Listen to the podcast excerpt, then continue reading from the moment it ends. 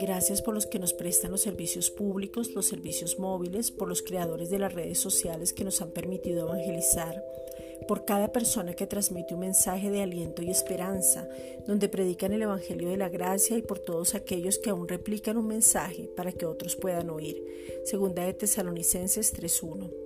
Gracias por todos los maestros quienes desde sus casas están enseñando virtualmente, invierten su tiempo en revisar y son responsables. Por los estudiantes que se han adecuado a esta manera de aprender y se guardan. Romanos 12:7. Gracias Padre por todos aquellos que acatan las órdenes y se sujetan a las autoridades, viendo una oportunidad de permanecer guardados y no una obligación por estar encerrados. Romanos 13:1. Gracias Padre porque podemos ver en cada circunstancia una oportunidad de agradecer y de crecer. Primera de Tesalonicenses 5:18.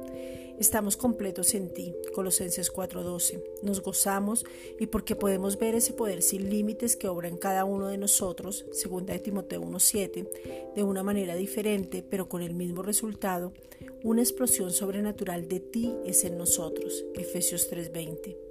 Es un gozo poder contarnos lo que has hecho, cómo has obrado, que no nos has dejado en vergüenza, cómo ha venido la provisión, cómo has fortalecido a otros, cómo has mostrado tus maravillas aún con la naturaleza y los animales, cómo la paz que sobrepasa todo entendimiento ha estado sobre personas que decían no puedo quedarme en un mismo lugar y porque tú guardas nuestros corazones. Filipenses 4:7.